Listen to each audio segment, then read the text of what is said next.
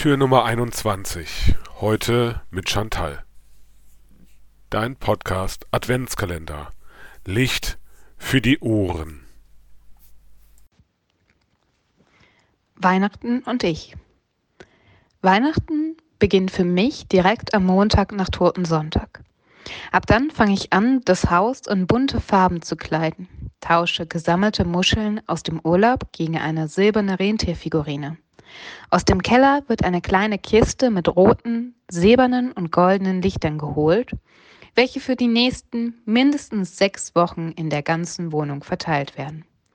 Um dem Ganzen noch einen warmen, heimeligen Hauch zu verleihen, tausche ich selbstverständlich die alljährliche blaue Tischdecke farbecht gegen eine rote mit Tannenzweigen bestickte aus und vollende den ganzen Weihnachtskitsch mit ein paar dickbäuchigen, weißhaarigen, alte Männerfiguren mit roten, goldenen Mänteln, welche akkurat auf verschiedene Schränke als neue Staubfänger gestellt werden. Kitschig. Denke ich mir stolz, während ich mein Meisterwerk in Ruhe betrachte. Im warmen Kerzenschein strahlt nun meine kleine Dreizimmerwohnung vor sich hin. Ein wohlriechender, angenehmer Duft nach Orangen, Zimt und Äpfeln verteilt sich unnachgiebig durch den Raum und hüllt meine tristen vier Wände in einen erinnerungsweckenden Nebel aus Gerüchen. Es duftet nach Weihnachten. Wenn ich an das Thema Weihnachten und ich denke, so denke ich stets zunächst an das, was für mich zu dieser Zeit allgegenwärtig ist. An die ganzen Gerüche. Weihnachtszeit ist, wenn es im Hörsaalgebäude wieder nach frisch geschälten Mandarinen riecht, wenn der Duft von Glühwein in der Luft liegt, sobald ich durch die Oberstadt laufe.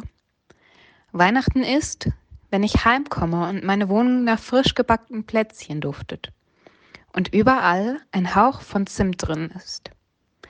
Weihnachten beschreibt den Geruch von frisch gebrannten Mandeln, von brennenden Kerzen und wärmenden Tees, von Orangen und Tannenzapfen und von gebrannten Äpfeln mit Marzipan. All diese wunderbaren Aromen rufen wohlige Erinnerungen in mir hervor. Von ewig andauernden Backsessions mit meiner Mama, in der gefühlt hunderte von Plätzchen an einem Wochenende gebacken werden. Vom Glühwein und Punsch trinken mit Freunden im Lichte eines Weihnachtsmarktes, von geteilten Mandarinenstückchen in der Vorlesung und vom stundenlangen Reden und Tee trinken mit Bekannten. Und dann wird mir bewusst, was für mich die Weihnachtszeit immer wieder so schön macht. Es ist die Zeit im Jahr, welche mir wieder vor Augen zeigt, dass auch die kälteste und düsterste Zeit mit Wärme, Liebe und Hoffnung erfüllt werden kann.